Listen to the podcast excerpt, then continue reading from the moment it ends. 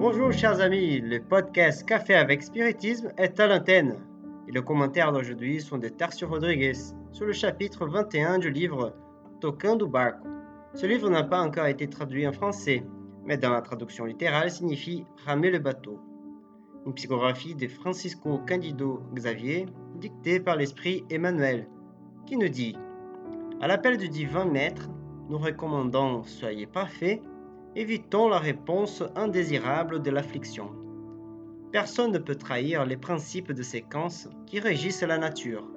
Le temps sera toujours le patrimoine divin, dans lequel nous atteindrons les réalisations que la vie nous, nous impose. Avant de contempler la récolte, occupons-nous de semailles. En anticipant la construction du toit de notre maison spirituelle, dans l'amélioration que nous devons accomplir, Construisons les fondations au sol de nos humbles possibilités, en élevant sur celles-ci les murs de notre rénovation, afin de ne pas nous perdre dans des mouvements vides. Débutons la perfection de demain par la bonté d'aujourd'hui. Personne n'est tellement déshérité dans le monde qui ne peut pas commencer avec le succès nécessaire. N'essayez pas de guérir le malade d'un coup. Donnez-lui quelques gouttes de remède salutaire.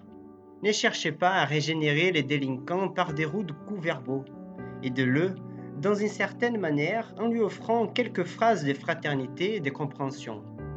Ne cherchez pas à établir la réalité dans un geste impétueux d'illumination spectaculaire, en croyant défaire les illusions de longue date en un seul jour. Faites le travail de réajustement spirituel avec vos petits gestes de sincérité devant tout le monde. Ne supposez pas que la miraculeuse transformation de quelqu'un soit possible sur la route pavée de la cruauté ou de l'ignorance. Faites quelque chose qui peut servir de premier semis de lumière dans l'esprit que vous proposez de réformer.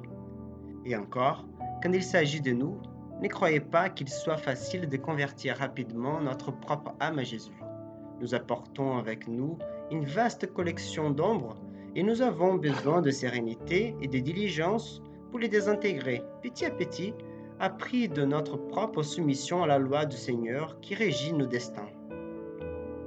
Emmanuel nous apporte un bon enseignement.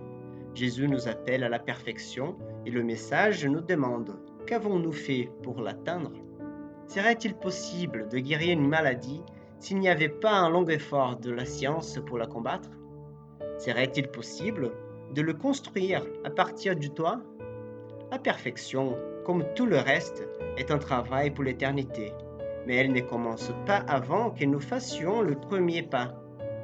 Depuis longtemps, nous sommes habitués à la vision matérialiste qui voit le génie et le considère comme un privilège du ciel, oubliant que la génialité est l'œuvre des siècles et que si nous ne commençons pas aujourd'hui, il nous faudra encore plus de temps pour y parvenir. Kardec commence la Genèse en parlant des génies et en posant la question où donc ont-ils puisé ces connaissances qu'ils n'ont pu acquérir de leur vivant? Dira-t-on avec les matérialistes que le hasard leur a donné la matière cérébrale en plus grande quantité et de meilleure qualité?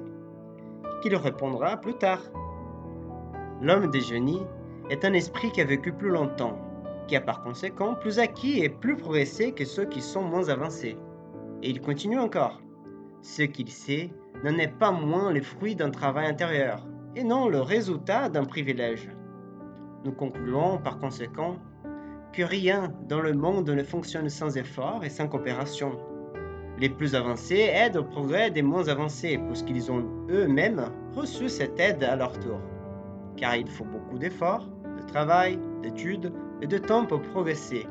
Et si des progrès ont déjà été réalisés, reconnaissons que ceux qui sont moins avancés dans telle ou telle matière demandent également ce même effort. Ne prétendons pas corriger les gens par des durs coups verbaux, comme le dit Emmanuel. Donnons-nous des exemples de travail, d'effort et surtout de bonté, car c'est la bonté qui reconnaît la valeur du temps que nous dépensons pour obtenir quelque chose quelque chose de bon. Et ainsi, nous valorisons l'amélioration des autres, à la manière dont ils valoriseront notre amélioration aussi, comme le conclut Emmanuel dans son message. Si nous sommes vraiment prêts à accepter l'enseignement du divin maître, servons-nous de la bonté dans tous les moments de la vie. La bonté envers le prochain, la bonté envers les absents, la bonté envers nos adversaires, la bonté envers toutes les créatures qui nous entourent. La bonté est la clé de la sympathie et de la connaissance avec lesquelles nous ouvrons le passage vers les sphères supérieures.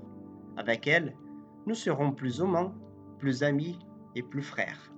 Avançons avec la bonté comme norme d'action, rectifiant sur notre route les aspects et les expériences qui nous déplaisent sur la route des autres. Et de cette façon, soyons convaincus que les rêves de notre amélioration trouvera bientôt sa pleine réalisation dans la grande voie. On vous embrasse et rendez-vous au prochain épisode du podcast Café avec Spiritisme.